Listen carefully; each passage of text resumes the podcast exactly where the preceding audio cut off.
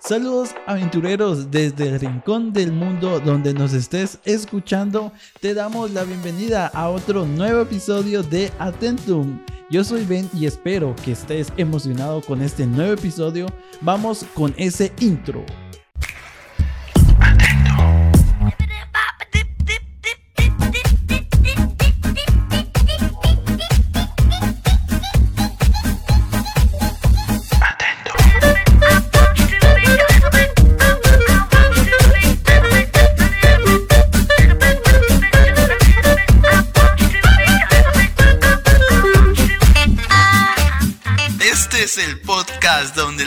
Preguntas van, las preguntas vienen, historias que comienzan, historias que terminan en un podcast que hará explotar tu mente con temas como ciencia, cultura, polémica y hechos contemporáneos, en donde resolveremos todas tus dudas o te traeremos más. Vamos, comencemos.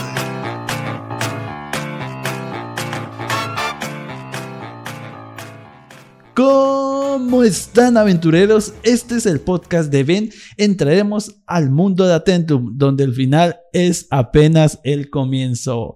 Vaya, vaya episodio el que tenemos el día de hoy titulado ¿Qué pasó después? ¿Qué pasó después de la prehistoria? Bueno, es lo que hablaremos brevemente para ir adentrándonos en una nueva aventura. Y va a ser sobre aquellos personajes célebres, incluyendo aquellas civilizaciones que nos ayudaron a entender la historia hasta el día de hoy. Bueno, las personas que han aportado en el inicio con sus escritos, llenando conjuntos de personas, costumbres o hábitos de los pueblos que se han transformado a través de la historia.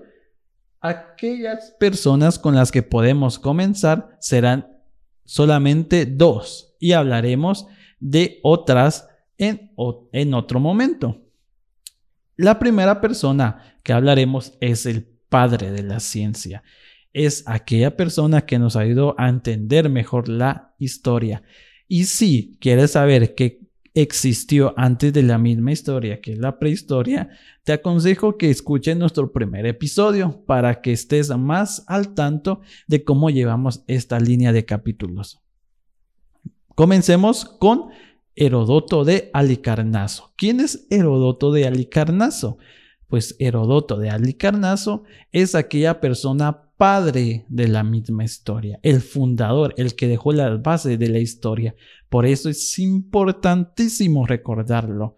Existió del 484 al 425 a.C. Escribió sobre lo que hoy conocemos sobre Turquía. Él se encontraba en el territorio que hoy se conoce como Turquía en ese tiempo era el imperio persa el que habitaba en ese territorio y es el padre de la historia. ¿Por qué? Porque aparte de ser el primero en utilizar un término propio de historia, él también utilizó los métodos de investigación de una manera correcta. Asimismo, en qué nos aportó Heródoto de Alicarnaso para entender qué pasó después de de la prehistoria y ya cuando estamos en la historia es porque ya tenemos escrito, ya tenemos donde documentarnos. Entonces, a todo ese conjunto que es de personas, que tiene información de conjuntos de personas, costumbres, civilizaciones y los diferentes fenómenos sociales que afectaron a esa sociedad o ese momento específico de la Tierra, podemos llamarlo historia. Y este personaje fue el que comenzó con esa ciencia.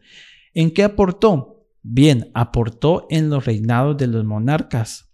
También aportó en las guerras que sostuvieron los persas con los griegos, llamando a esa historia como se conoce hoy en día, historia. Llamó a sus primeros escritos historia, lo nombró historia. También aportó sobre las historias de los faraones o la historia sobre los faraones de Egipto, aportando ese conjunto de conocimiento, juntándolo en papel y ese conjunto lo llamó también historia. Herodoto de Alicarnaso ayudó en empezar los fundamentos de la historia. Lógicamente, posteriormente a él existió como número 2 Tucídides. Él fue del 460 al 395 y dicen que supera a Herodoto. Vamos a ver por qué supera a Herodoto. Superó a, Herodoto porque aparte de contarnos la historia, le agregó discursos a sus personajes, le dio vida. No solo era eh, identificar e informar, sino que era, aparte de documentar, dar a entender y darle sentido, darle vida a la misma historia. Él narra la guerra de los palinenses contra los atenienses. También habla sobre contiendas civiles, agregándoles grandes discursos.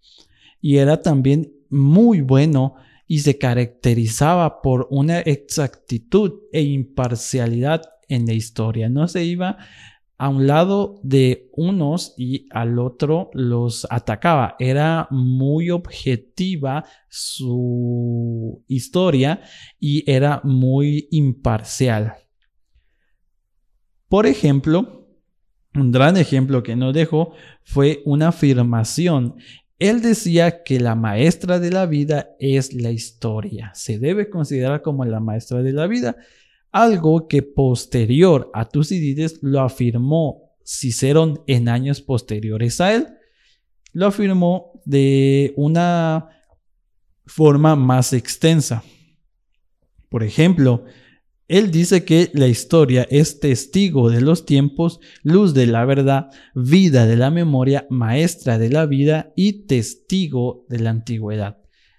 En una forma más extensiva sobre lo que afirma Cicerón sobre la historia, reafirmando lo que hizo eh, sobre lo que hizo Tucídides, vemos que él afirma la historia misma, testigo de los tiempos, luz de la verdad, vida de la memoria, maestra de la vida, mensajera de la antigüedad.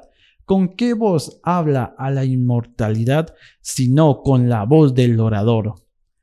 Muy buen discurso el que nos deja Cicerón, reafirmando las palabras de Tucídides en afirmar que la historia es la maestra de la vida. Como número 3, tenemos los egipcios, los babilónicos, los asirios y los persas, que gracias a los arqueólogos hemos logrado recuperar para, documentarnos y entender su civilización. Ellos han dejado textos. Como número 4 tenemos también el Antiguo Testamento o la primera parte de la Biblia que se considera también fundamentos para la historia. También tenemos las historias del romano Tácito y también las vidas paralelas de Plutarco. Como número 5 tenemos los padres de la iglesia, que también ayudaron con sus aportes a la historia. Eh, aquí sí un poquito más controversial, porque el objetivo era, bueno, informarnos, pero cómo llegaron a ese objetivo tiende es más escabroso de lo que nosotros pensamos y lo vamos a ver más adelante en otro episodio. Como número 6 tenemos las trónicas de la Edad Media. Esas son en resumen las tres eh, formas como comenzó con dos personas, se expandió y cómo otras civilizaciones aportaron a la historia. Por eso es que pasó después, porque después de eso se expandió y dimos eh, breves pincelazos de lo que es eh, o las personas que aportaron hacia la historia. Y de hecho, en el tiempo antiguo y todavía, si no me equivoco, para la época medieval, la época media, se entendía o se tenía un pequeño concepto de lo que era en sí la historia. Eh, uno de tantos. Este era que la creencia en que Dios era el verdadero protagonista y el sujeto de la historia. Él era el verdadero sujeto, el principal y el protagonista de la historia.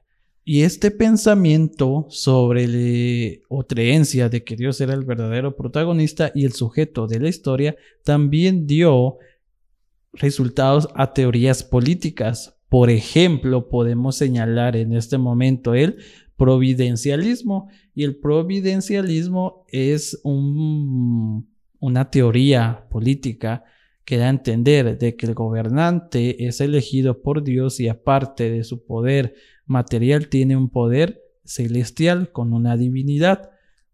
Por tanto, él no le debería de rendir cuentas al pueblo, sino que le rinde solamente cuentas al que le dio el poder, que es a un Dios o a una divinidad. Por ello, por este providencialismo, se tomó muchas veces que no tenía que ser el pueblo quien lo juzgara, sino que el Dios que lo dejó allí es el que lo tenía que juzgar, por ese providencialismo. Es por eso que también el providencialismo comparte mucho sobre aquella creencia de que Dios era el verdadero protagonista y el sujeto de la historia. Por cada sociedad lo tomaban diferente, muy cierto, pero tenían ciertas cosas en común en aquella época, por ejemplo, de la monarquía, donde solo uno tenía cierto poder y era el gobernante de todo. Podemos entender que ahí todavía se utilizaba eh, esa teoría política que era providencialismo y que no le tenía que rendir cuentas a nadie, solo al que le dio el poder. Como breve paréntesis a, lo que vimos, ya que tocamos temas como las guerras y cómo nos documentaron Herodoto y Tucídides y posteriores civilizaciones y posteriores épocas, cómo nos informaron acerca de los cambios sociales. Eso es lo que pasó así a grande, a gran escala sobre la historia. Gracias por estar escuchando este episodio. Espero que haya sido de tu utilidad y que haya sido de tu agrado. Es un pequeño episodio el de hoy, pero muy importante para entender lo que es la historia y cómo fue que se fue cambiando, cómo fue evolucionando. Si te gusta más la historia, te recomiendo que te quedes en este podcast y puedas escuchar los capítulos anteriores y que estés atento a los nuevos episodios de Atentum. Yo soy Ben y recuerda que el final es apenas el comienzo. Nos vemos en el próximo episodio aquí en Atentum. Hasta pronto.